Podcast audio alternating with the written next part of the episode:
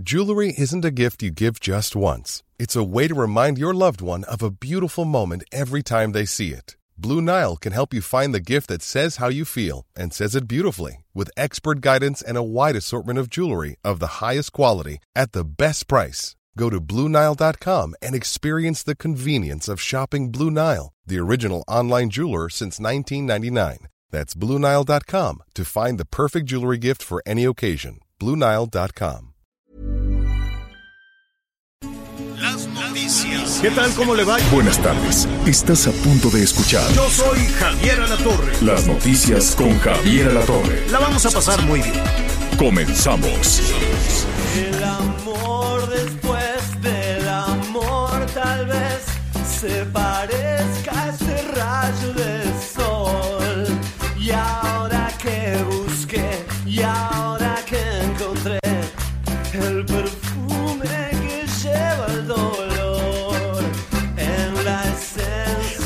Qué versión tan buena de Fito Páez, a quien estamos escuchando es a Fito Páez. Pero con Los Ángeles Azules, pues ya es un hitazo. Te digo que hay fila. Hay fila de celebrities, hay fila de personajes que dicen, oye, pues yo quiero hacer una producción, como dicen las cantantes, los cantantes. Mi más reciente producción, antes decían mi más reciente LP, ¿no? Pero este, ahora con Los Ángeles Azules, está buena para viernes, para viernes caluroso. A ver, ponle tantito. El amor después del amor tal vez se parezca a ese rayo de sol. Y ahora que busqué, y ahora que encontré. Pues es que déjeme decirle, bueno, primero vamos a saludar a Anita Lomelí. ¿Cómo estás, Anita? Muy bien, Javier. Buenas tardes a todos. Es el último viernes de invierno. Nada Ya, más ¿verdad? así se los dejo. Así es. Entonces ya, pues bien, entonces ya vamos quitando el pinito. ¿O qué hacemos? No, ay, Javier. Ya, estos pinitos ya lo debiste haber sembrado otra vez. Ah, están sembrados, hombre. Se quitó así puntualmente el 6 de enero, el 7, ¿no? Allá llegaron los reyes, vámonos. Y ya, ni modo, a guardar todos los adornos navideños, que eso es la flojera, la ilusión, así sacas todo, adornas todo, pero luego guárdalo. No te creas, todavía hay, hay personas que dicen, bueno, acabando el invierno, ya voy quitando el pinito. ¿Tú ya lo quitaste, Miguel Aquino? ¿Cómo estás, Javier Anita? Me da mucho gusto saludarlo. Sí, señor, ya pasando 6 de enero, pasando Día de Reyes, pues ya quitamos el pinito y quitamos, y quitamos todo. Me da mucho gusto saludarlos y pues ya listos aquí para recibir el equinoccio de primavera que ya estábamos, estaremos platicando al respecto. Oye, y déjame decirte, este, seguramente Anita debe de ser ahorita de las muchas personas que están desesperadas. Se cayó WhatsApp e Instagram Sí. y la verdad es que está generando una reacción increíble porque, bueno, al menos hoy nos estamos dando cuenta, yo en lo personal termino de darme cuenta, cómo hoy la, la verdad es que los seres humanos dependemos de este Sí. tipo de redes y tecnología para estar comunicados. No tienen idea de las llamadas que he recibido preguntándome que qué "No, pasaba, que en WhatsApp". dónde estaba, porque WhatsApp se ha caído. Sí, no, la gente anda como como el ataque de los este zombies vivientes, andan por la calle ahí diciendo ¿qué es esto? No tengo redes. Pues ¿y qué tiene? Pero pero nos puedes escuchar. Sintonízale aquí a las estaciones de Audiorama del Heraldo Radio, javieralatorre.com Javier La MX y la vas a pasar muy bien, qué necesidad de estar batallando. Pero tienes toda la razón, Miguel, porque esto, eh, pues habrá que ver qué sucede. Eh, no deja de ser extraño porque esto es un apagón de redes, por decirlo de alguna manera, mundial. Eh, déjame decirte que en los primeros eh, minutos, solo en los primeros minutos de, de, esta caída de redes, que no es nada más eh, eh, WhatsApp, también hay problemas con Facebook, también hay problemas con este. Instagram. De volada se recibieron casi un millón, pero así, y solo me refiero aquí a, a México y nuestros amigos Centroamérica, un millón de comentarios de qué está pasando, qué está pasando, y lo vamos a investigar. Y es un fenómeno. Eh, yo creo que se ha convertido no solo en una cuestión de comunicación, ¿no? De, de, hay, hay personas a quienes le vemos la utilidad, ¿no? De, por ejemplo, estar en comunicación con Anita, con Miguel, con nuestro productor. A distancia podemos ir preparando el programa. Es una herramienta de trabajo, por lo pronto, para, para todo el equipo de este programa es una herramienta de trabajo. Pero hay millones de personas, como tú muy bien lo señalas, Miguel, que emocionalmente dependen de todo esto y la están pasando muy mal. ¿No? Hay, hay un, hay un, tiene un nombre ya, como una adicción eh, a, a, redes sociales. Hay personas que se levantan y en lugar de, ¿no? Ver, ah, mira qué bonito amaneció y saludar y que te tomas un cafecito. No, lo primero que hacen es ir por el teléfono. Supongo que tú ya solucionaste eso, Anita Lomelí. No, no, no, no. No se preocupen. Yo ya, ya, le mandamos seguridad para que no se nos vaya a lanzar de ningún lado, señor. No. Ya mandamos a gente del equipo para que cuide esa puerta y las ventanas. Oye, pero te voy a decir algo. Para las personas así de madre, trabajo, esposo, hijos, así, es, re, ah, es, es, muy, muy importante la tecnología. Es herramienta, sí. es herramienta uh -huh. de trabajo. Me queda claro que es herramienta de trabajo. Sí. ¿No? Y que quieres saber dónde andan las criaturas, pobrecitos. Pero ¿sabes ¿no? qué? ¿Sabes qué es lo positivo de todo esto? Que muchos chavos uh -huh. Van a entender que el teléfono celular precisamente es un teléfono y que los números y que las teclas o los que de repente aparece ahí es precisamente para marcar un número y llamar por teléfono porque uh -huh. mucha gente te puedo asegurar que han tenido estos dispositivos, bueno, a mí mis hijas me han regañado, que me dicen, es que ya no se dice teléfono celular, es un dispositivo móvil, ¿no? O sea, porque no saben ni entienden que sirve para llamar y, y que es mucho mejor claro. que escuches la voz de otra persona. No, ya me, yo creo que hablan muy viejito, poco. ¿verdad? Sí, en realidad cada vez son menos las personas que lo utilizan para hablar. Es más fácil hablar que textear, ¿no? pero la gente por alguna razón lo utiliza más eh, eh, para el dispositivo, para otras funciones que para hablar. Y, y, bueno, ¿qué va a suceder si esto no se compone? Pues vamos a regresar a los tiempos aquellos. ¿Se, ¿se acuerdas, eh, Miguel? ¿Te acuerdas, Anita? Cuando en lugar de que la mamá te esté mandando mensajes y mensajes y mensajes y te pongan la aplicación ahí que te van siguiendo, ¿no? Dónde, dónde andas, ¿no? Y, uh -huh. y, este, y ahí te van revisando antes era al otro día te preguntaban a qué hora llegaste. Sí. ¿No? Entonces te daban la opción de decir temprano. Cualquier, lo que eso este significara. huele a borracho, te decía. No, no, no, no. lo que eso significara. Sí. Y ahora, pues, pobres, ¿no? Te tienen fiscalizadísimo. Y entonces la mamá le habla a todos los amigos y no, así, ¿dónde están? Y pásamelo y el muchacho se avergüenza y vente inmediatamente si no quieres que me presente ahí, te va a dar más pena. ¿Has hecho eso, Anita? Exacto. Yo sí, despertar a los amigos a fuerza. Yo mis redes bueno. de apoyo no las suelto. Entonces, ya si no quieren avisarme porque me quieren tener contenta, pues que me avisen porque me tienen miedo de que despierte a, sus, a las mamás de sus amigos. Ay, bueno. no, no, no, no, Pues ahora está caído todo eso, así es que aprovechen, aprovechen. Ya este, regresó. Bueno. ya sé, ya, ya, se está entrando sirvió. así, prim, prim, prim, prim, prim. Bueno, este, pues ni modo, nos duró poquito el gusto, eh, honestamente.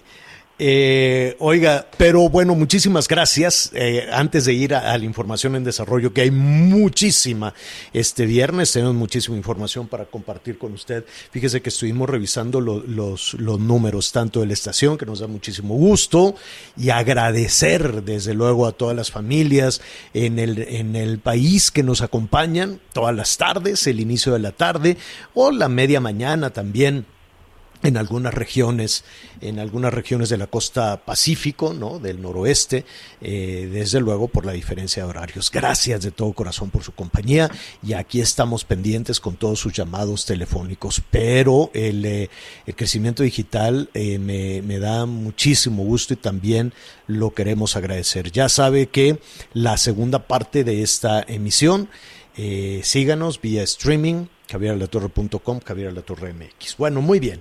Dicho, dicho eso, pues hay muchísimos, eh, hay muchísimos temas. Vamos a iniciar Por la parte positiva, las vacunas se siguen aplicando, ¿no? No son eh, no al ritmo que quisiéramos, seguimos eh, con un ritmo bajo, bajísimo, solo el 30% de el 3%, solo el 3% de, de la población ha recibido este, la vacuna y olvídese de la segunda dosis. Solo el 3 y feriecita de la población ha recibido una sola dosis. Hay un número enorme de médicos, dicen las autoridades que son más o menos medio millón los que faltan, pero pues eh, digamos que algunos eh, eh, medios cercanos a, los profesionales de la salud dicen que medio millón, faltan muchísimo más porque no se ha considerado tampoco a aquellas doctoras, doctores, enfermeras, enfermeros que están en las clínicas, que están en los hospitales, ¿no? si faltan los del sistema de salud pública, pues faltan absolutamente todos los eh, doctores que atienden a las, eh, a las personas en, algunas clínicas o en algunos hospitales que no son públicos. Y ellos pues también dicen, oye, pues nosotros todos los días estamos enfrentando también el COVID y no, no se ve para cuándo vamos a, a recibir esa vacuna. Entonces vamos despacito, pero se está aplicando. En la Ciudad de México, si no me equivoco, hoy continúan en la Venustiano Carranza, ¿no es así, Miguel Anita? Así, es, Eh, sigue, sí. Adelante, Anita. Sí, Anita. Pues sí, siguen eh, la, vacunación en la Venustiano Carranza, Miguel, digo Javier, pero fíjate que hay un poco de angustia. Lo bueno es que, eh, pues bueno, son otras vacunas, pero en relación a la vacuna AstraZeneca hay toda una polémica que finalmente, pues ha quedado, eh, pues fuera de, de la discusión este, pero no ha dejado tranquilas a muchas personas. Ya la OMS a través de un panel de tres expertos declaró que la vacuna es segura para los contagios y para pues, para, para evitar morir de coronavirus, pero sí hay muchas personas que dicen, oye, pero sí va a por un lado sí va a llegar porque todavía no están aquí las vacunas de AstraZeneca y por otro lado sí es segura. Entonces, bueno, este es un tema que vamos a tener que seguir tratando porque si la gente está muy preocupada. Sigue adelante Venustiano Carranza, Iztacalco y también Tláhuac y Xochimilco. Que ahí se está aplicando la segunda dosis, por cierto, ¿eh? En esas últimas tres delegaciones ya están en aplicación de la segunda dosis. Javier, por ahí tenemos precisamente la declaración el día de ayer que hacía eh, pues la responsable de estas cuestiones médicas, cuestiones de salud en la Unión Europea, donde hablaban de los resultados que tenían después del estudio que habían hecho de la vacuna de AstraZeneca. A ver, vamos a escuchar.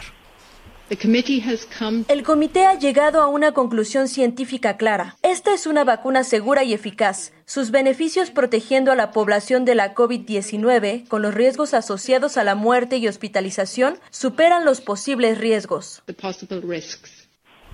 Ahí está. Eh, algunos países europeos decían, bueno, pues ¿qué, qué está sucediendo? Porque algunas personas habían eh, desarrollado un trombo, ¿no?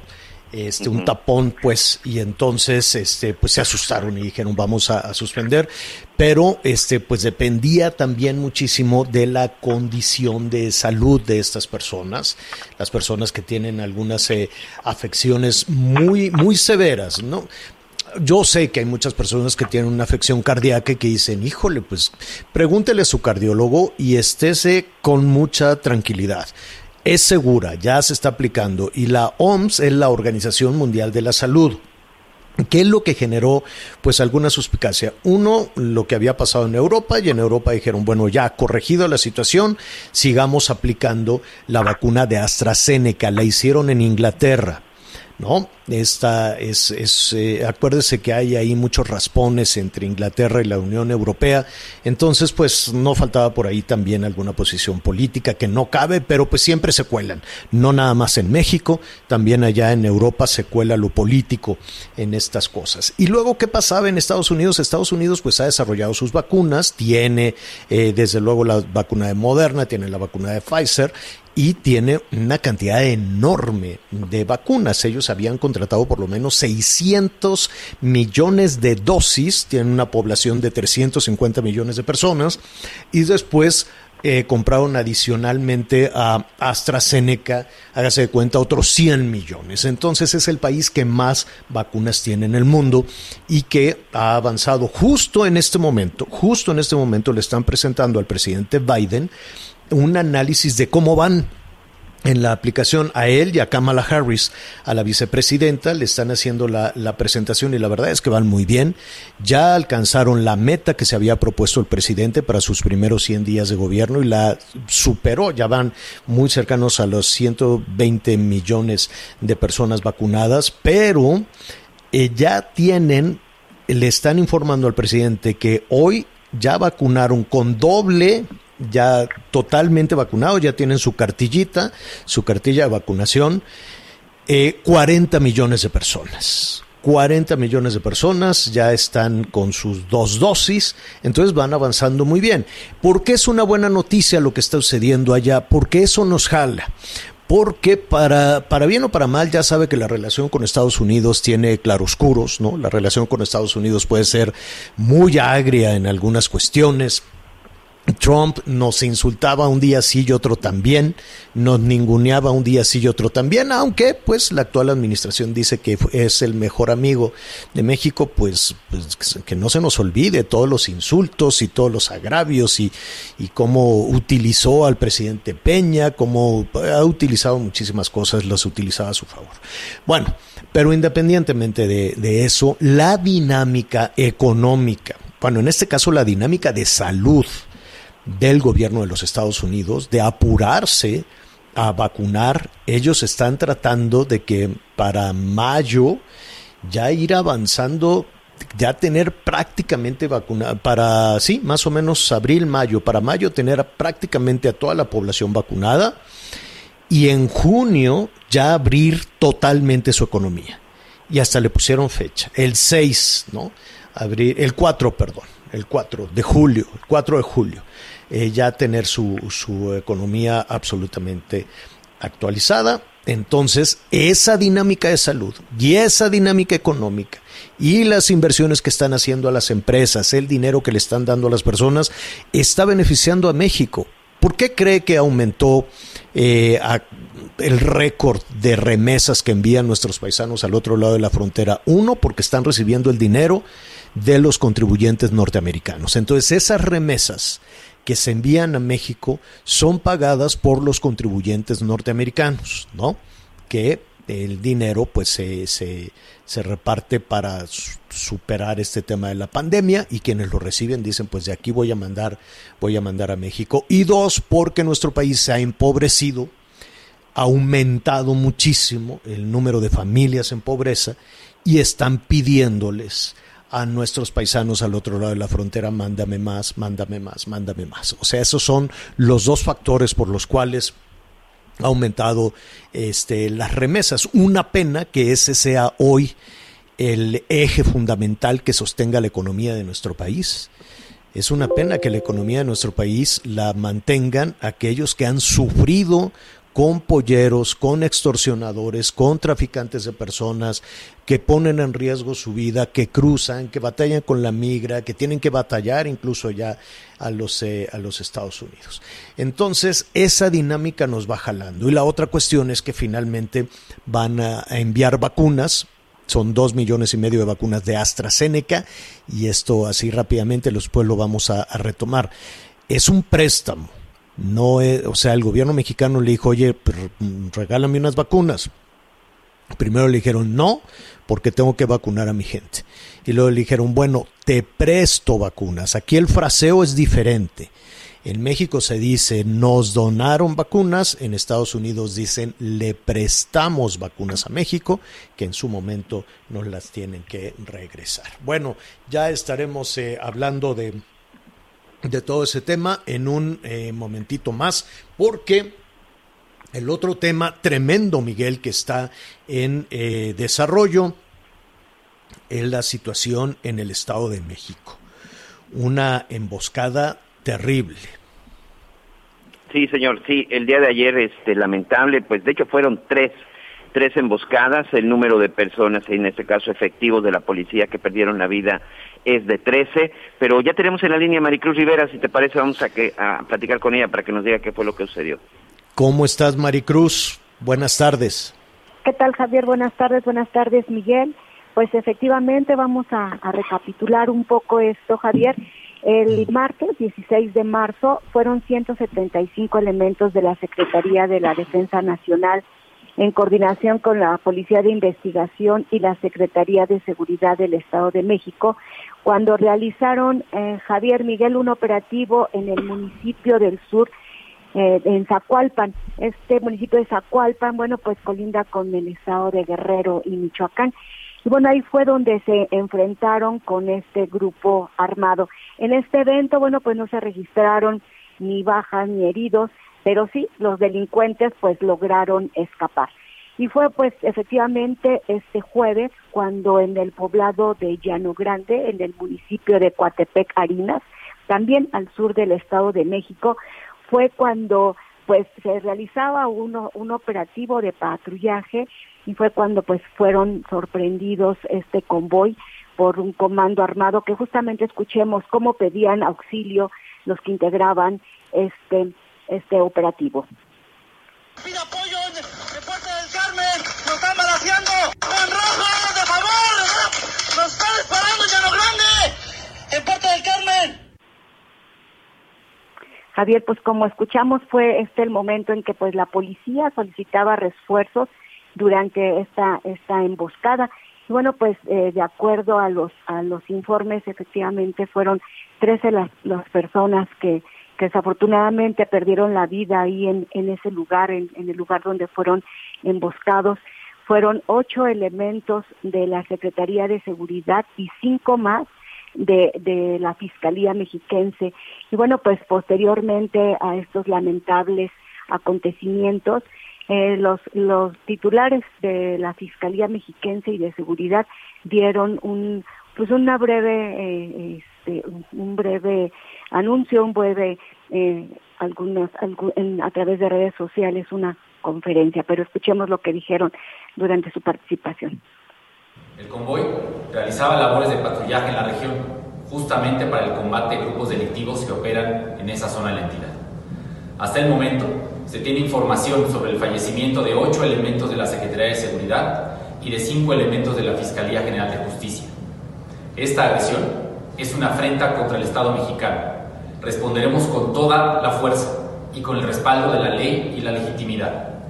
En este momento se realizan operativos tierra y aire conjuntos con el apoyo de la Guardia Nacional, la Secretaría de la Defensa Nacional, la Secretaría de Marina Armada de México y el Centro Nacional de Inteligencia, con el fin de ubicar y aprender a los agresores.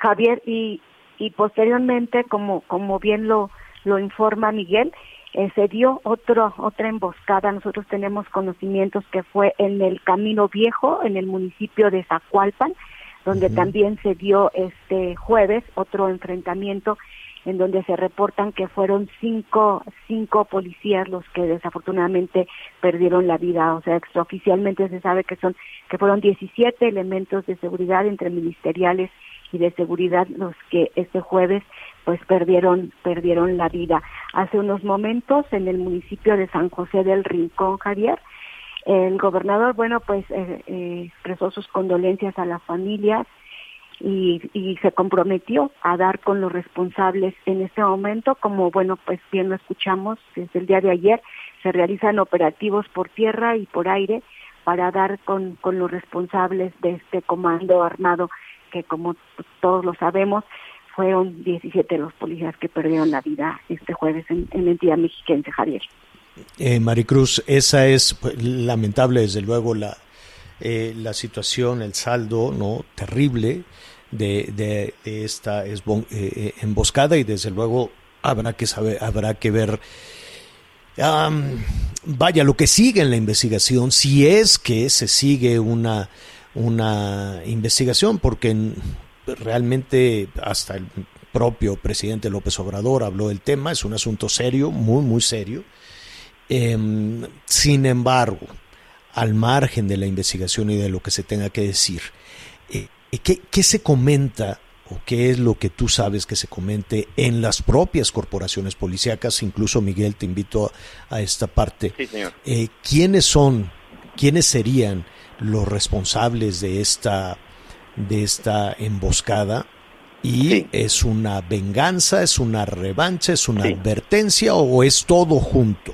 Si me permite, Yo creo que, Mari. Yo creo que es todo junto y bueno, pues se habla que, que la familia michoacana tuvo que tuvo participación en estos eventos. Miguel, no sé tú qué tengas que decir. Sí, por supuesto, tienes toda la razón. De hecho, fíjate que hay un video que ya estaremos viendo en las redes sociales y sobre todo en streaming, señora La Torre, en unos minutos más. Antes del ataque hay una caravana que ingresa a uno de los pueblos en donde finalmente se da este pues este topón como ellos dicen. Son por lo menos cinco camionetas, por lo menos con unos 20 o 25 hombres armados que traen precisamente las siglas de la familia michoacana. Estos sujetos incluso son los que colocan las llamadas poncha, eh, los que sirven para ponchar las llantas.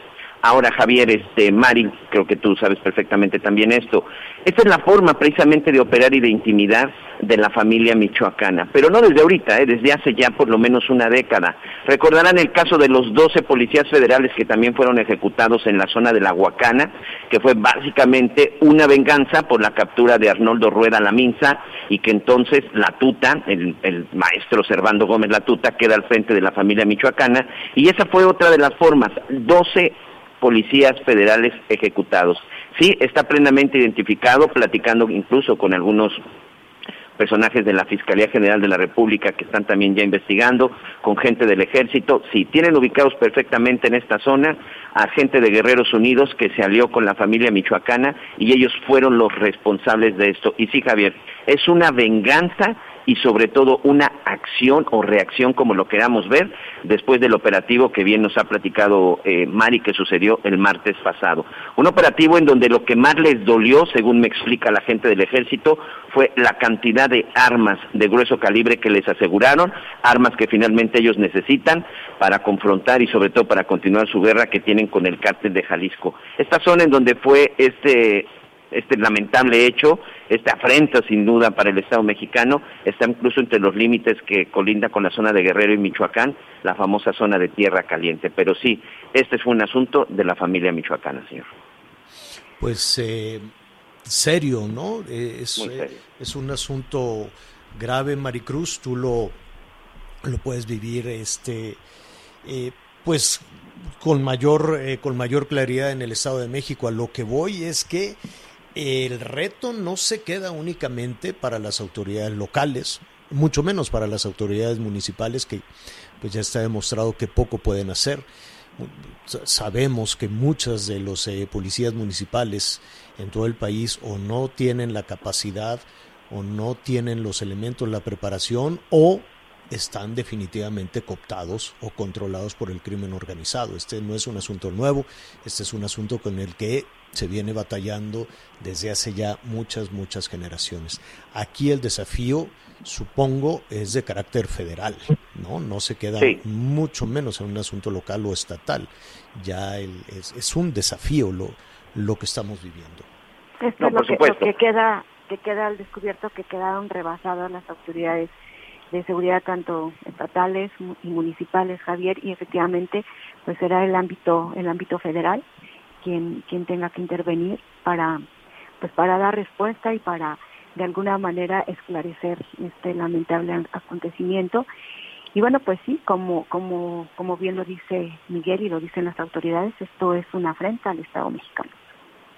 Bueno, Maricruz, ¿qué te parece si regresamos contigo en la segunda parte del programa vía streaming para este ver, desde luego, son escenas fuertes, son escenas muy duras, pero es mucho más dura, desde luego, eh, la, la realidad de lo que desafortunadamente se está viviendo en uno de los estados más dinámicos, hay que decirlo. Es uno de los estados que genera mayor dinamismo, mayor riqueza en, en, el, en el país. Maricruz, gracias.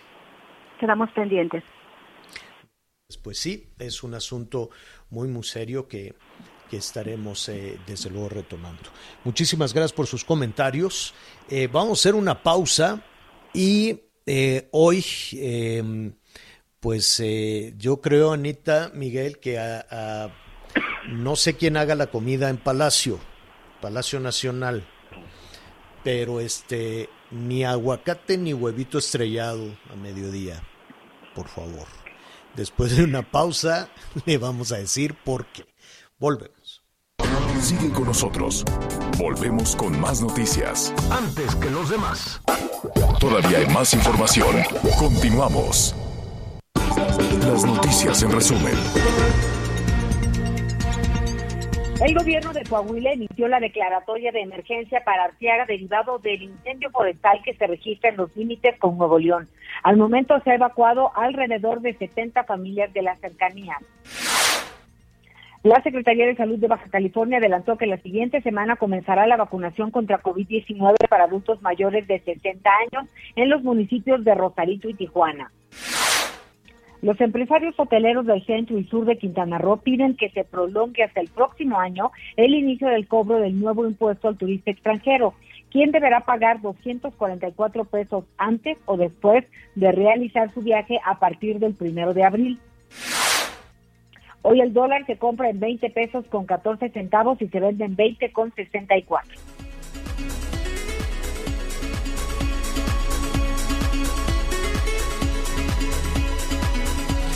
Muy bien, Anita, gracias, gracias, eh, gracias por su compañía y siempre nos da muchísimo gusto recibir los comentarios de nuestros amigos en todo el país. Son muchos los temas que hoy estamos eh, tratando. Al ratito vamos a hablar de la industria eléctrica, de esto que, que se dijo también ahí en Palacio Nacional, el tema de las vacunas, que a todos nos, nos preocupa desde luego, todo este asunto de la Semana Santa, en fin.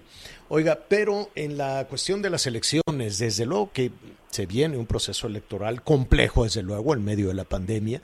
Hacer campaña en pandemia, pues no debe de ser un asunto sencillo. Y uno de los estados con una actividad eh, muy intensa, eh, porque bueno, van a, van a renovar en Colima, fíjese, van a votar por gobernador, gobernador a gobernador, van a votar por eh, diputadas, diputados y a renovar 10 ayuntamientos. Entonces, pues imagínese usted el tamaño de la actividad. Como nos comentan todos los días nuestros amigos que nos escuchan allá en Colima, aprovechamos para saludar en Colima a nuestros amigos a través del Heraldo Radio 104.5, el Manzanillo a través de la Bestia Grupera 93.7 FM, en Tecomán también en el 90.5 de la FM, la Bestia Grupera y también en Tecomán Max 105.3 FM. Así es que, mire, el estado y toda la región realmente no se acompaña, cosa que nos da muchísimo gusto. Bueno, le comentaba entonces que hay muchísima actividad, hay diferentes etapas para el desarrollo eh, de, las, eh, de las campañas. La campaña para el gobierno del, eh, del estado ya, ya inició si no me equivoco, el día 5 de este mes este, inició la campaña. Quienes están em, compitiendo, pues eh, déjeme, déjeme decirle así rápidamente, entre los, eh, los candidatos. Aurora Diana Cruz del PT, está Meli Romero del PRI, Virgilio Mendoza del Verde, Leoncio Morán de Movimiento Ciudadano, está Evangelina Bañuelos de redes sociales eh, progresistas, está Claudia Yáñez de Fuerza por México. Y está Indira Vizcaíno por Morena y Nueva Alianza. Y esta tarde me da muchísimo gusto saludar a Indira Vizcaíno, Em, para iniciar esta conversación en donde vamos a tratar de ir conociendo, en la medida de lo posible, desde luego, este, a, a los aspirantes, pues son miles y miles de cargos de elección popular, pero vamos por la parte de los gobiernos de los estados. Indira, ¿cómo estás? Buenas tardes. Muy buenas tardes, Javier. Con el gusto de saludarte a ti y a todas las personas que nos escuchan. Al contrario, Indira, pues eh, eh, es una eh, actividad muy intensa. Y sabes qué es lo interesante en el caso de Colima, la cuestión de género, en donde de alguna u otra manera, pues hemos venido arrastrando simulaciones durante muchísimo tiempo ¿no? Durante muchísimo tiempo, que si la equidad en los partidos, que si las Juanitas, de que si ahora sí, pero espérate tantito. ¿Cómo, cómo percibes tú antes de ver tu intención, eh, tu carrera política en el Estado y cómo levantaste eh, además la mano para conseguir esta, esta candidatura de Morena, pues hay una participación femenina importante en Colima. Sí, a ver, ¿cómo lo percibo? En principio es completamente distinto lo que estamos viviendo ahora a lo que vivíamos apenas hace 10 años. Yo tuve oportunidad de ser diputada federal hace 10 años y la circunstancia de la apertura de género era completamente distinta. Además, en Colima ahora eh, tenemos por primera vez un Congreso local en donde la mayoría de las diputadas son mujeres, así como en su momento tuvimos a la primer mujer gobernadora del país. Así es. Un momento histórico en el que los tres poderes del Estado estuvieron encabezados por mujeres. Además, eh, hay una frase que a mí me parecía, pues a través del tiempo en el lenguaje político verdaderamente insultante, ¿no? Cuando desde la pregunta, algunos de los colegas siempre preguntaban, ¿está el gobierno del Estado o está el gobierno federal preparado para una mujer? ¿No? Yo creo que, que ya traía de por sí, desde la pregunta, una carga, pues insultante. Sí, es como cuestionar si se podrá o no. Y yo creo que todo el país, en todos los estados, hay esta disposición para que sea gobernado por mujeres, así como estamos listas y listos para tener a la primera mujer presidenta de México. Entramos al, tema de campaña en medio de la pandemia. Eh, ¿Cómo la desarrollas? ¿Cómo, ¿Cómo se lleva a cabo todo esto? Para nosotros es muy importante cuidar la salud de las y los colimenses. Vamos a estar siendo respetuosos de las recomendaciones de salud.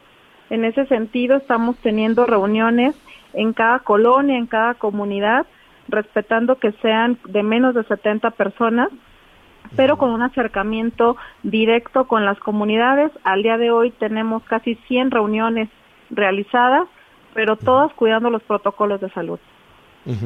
Eh, y cuando escuchamos a las candidatas o a los candidatos eh, y poniéndose desde el lado de los ciudadanos, en ocasiones em, la, ¿cómo te diré? La promesa, no quiero yo usar la palabra eh, promesa, pero el programa, el proyecto que se pone sobre la mesa, en ocasiones no tiene muchas diferencias. ¿Dónde estaría la ventaja en el proyecto que tú estarías encabezando? Hay una garantía de que con Morena en el estado de Colima vamos a vivir el cambio verdadero. No solamente porque compartimos principios, ideales y convicciones con un movimiento que ha demostrado que puede gobernar de manera sensible y cercana a la gente, sino también porque ya lo hemos demostrado como en el gobierno municipal de Cuauhtémoc, en donde tuve la oportunidad de ser presidenta municipal en el 2012. Creo que este es el elemento que le genera confianza a las y los colimenses de que aquí hay un proyecto en el que hay servicio público de convicción, en el que además cumplimos nuestra palabra porque hay una evidencia pública de cómo hemos gobernado, pero que también garantiza el generar un gobierno sensible, un gobierno que esté cercano a las necesidades de las y los colimenses, que es lo que más se solicita en nuestro estado. Eh, que además eh, mucha de esa convicción, corrígeme si me equivoco, pues viene mucho de lo que conociste en tu casa de lo que conociste con tus padres, ¿no? Sí, pues yo crecí en la izquierda.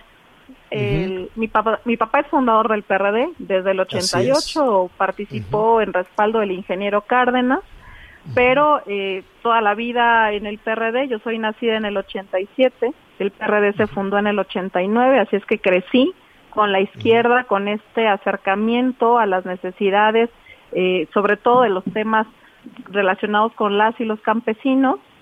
Después, cuando el PRD decide respaldar una candidatura de derecha completamente alejada de nuestros principios y convicciones, pues entonces nosotros seguimos de manera firme y convencida este proyecto de izquierda que encabezaba Andrés Manuel López Obrador. Y en ese sentido, eh, eh, retomando esta última parte que señalas de este gobierno que encabeza López Obrador, ¿es un factor importante en tu campaña? ¿Te vas a apoyar en la figura de López Obrador?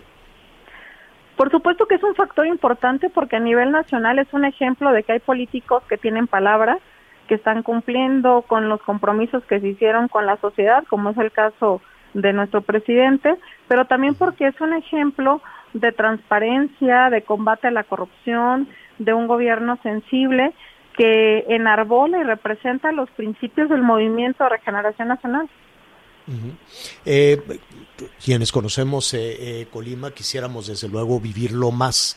Es un estado bellísimo, es un estado con gente extraordinaria y sin embargo es también es un, estado con muchas necesidades, con muchos contrastes todavía, con muchos contrastes en, en la forma de vida, en la pobreza y un estado donde la violencia pues sigue dominando en una franja importante.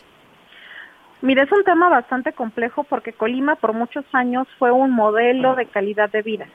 En nuestro estado toda la vida ha gobernado el mismo partido, pero más allá de eso, en los últimos 30 años, todas las decisiones políticas y económicas han estado en manos de tres o cuatro eh, personajes que yo he dicho que son nuestra chiquimafia del poder en el Estado, y que en los últimos 15 años hemos visto ¿Quiénes son para, para poder darle una, una dimisión? ¿Quién es la chiquimafia del poder en Colima? Son tres o cuatro personajes políticos que las y los colimenses los tienen perfectamente identificados, que son quienes han sentido dueños del estado de Colima y que en los últimos 15 años no han permitido ni el desarrollo del, del estado, pero por lo contrario, más bien nuestro Estado parece que va hacia atrás. Un abandono completo en materia de salud, un abandono completo en desarrollo económico. Hace 10 años no hablábamos de pobreza en Colima, por ejemplo, ni tampoco hablábamos de inseguridad y ahora tenemos seis años siendo los el primer lugar en materia de inseguridad a nivel nacional. Me parece que esta degradación que ha habido en nuestro estado pues tiene responsables y es justamente por eso que hay tanto ambiente de esperanza y de deseos de que el cambio verdadero llegue a Colima. Mm. Eh, Indira, pues te agradecemos esta conversación, que esperemos que sea la primera de varias. Están en pleno proceso, en pleno proceso de, campaña. Finalmente te pregunto, ¿te sientes eh, tranquila, cómoda?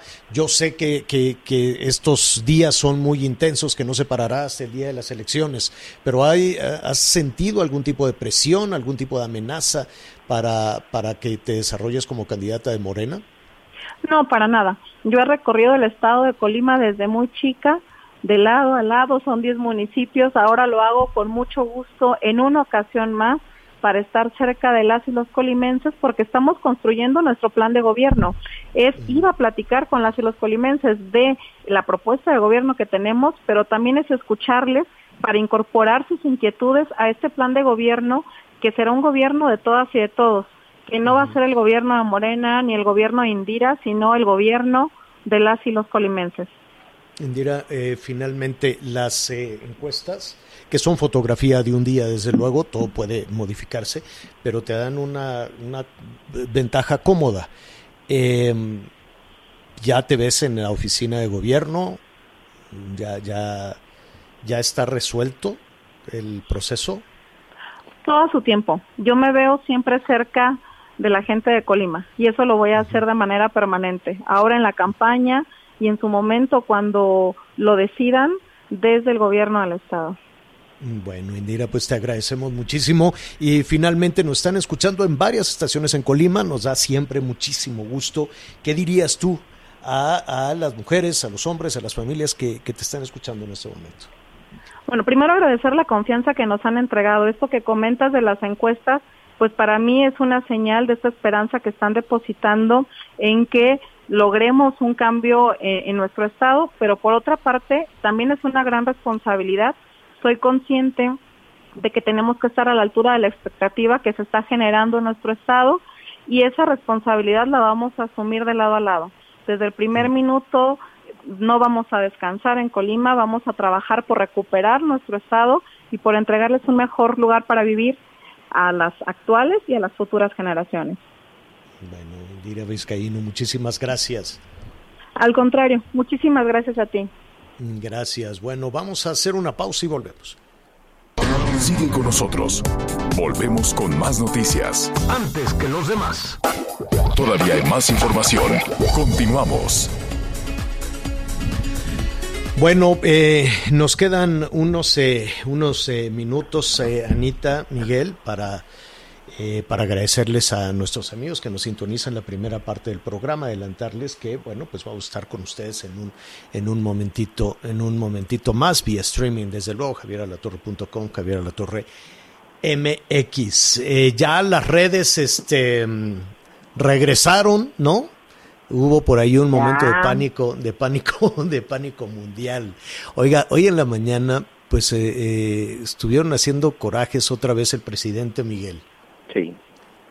¿no? Sí, fíjate que eh, finalmente hace hace unas horas el juez federal Juan Pablo Gómez Fierro pues ya otorgó la suspensión de manera indefinida, es una suspensión definitiva, contra la reforma a la ley de la industria eléctrica impulsada por el presidente López Obrador. ¿Qué significa? Que la reforma eléctrica no se va a poder aplicar hasta que por lo menos no lo decidan, si lo llevan en este caso a un tribunal colegiado. ¿Cuál fue el criterio del juez? Considera que la reforma eléctrica afecta la competencia y la libre concurrencia, así como producir daños inminentes e irreparables al medio ambiente. También dice que los cambios a la ley eléctrica fomentan la producción y el uso de energías convencionales que dicen, desincentivan la producción de energías limpias, estatuto que genera incertidumbre y contraviene disposiciones que ya están en nuestra Constitución. En conclusión, para el, para el juez Juan Pablo Gómez Fierro, esta reforma eléctrica está violando la libre competencia y afecta de manera importante el medio ambiente y sobre todo, bueno, pues esto que ya está estipulado y protegido en la Constitución. La ¿Qué- salida, Anita, la alternativa.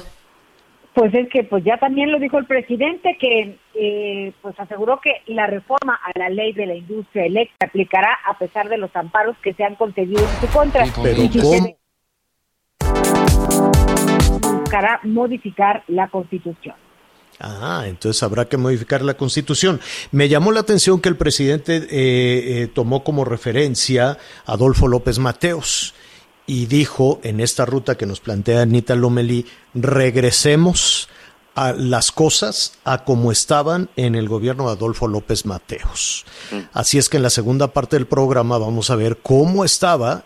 ¿No se cree usted que México tiene eh, luz eléctrica así como llegar a la casa y bueno, pagar un recibo carísimo de luz, pero este es relativamente nuevo el que las familias mexicanas, digo relativamente nuevo en, en la línea de tiempo de nuestro país, ¿no?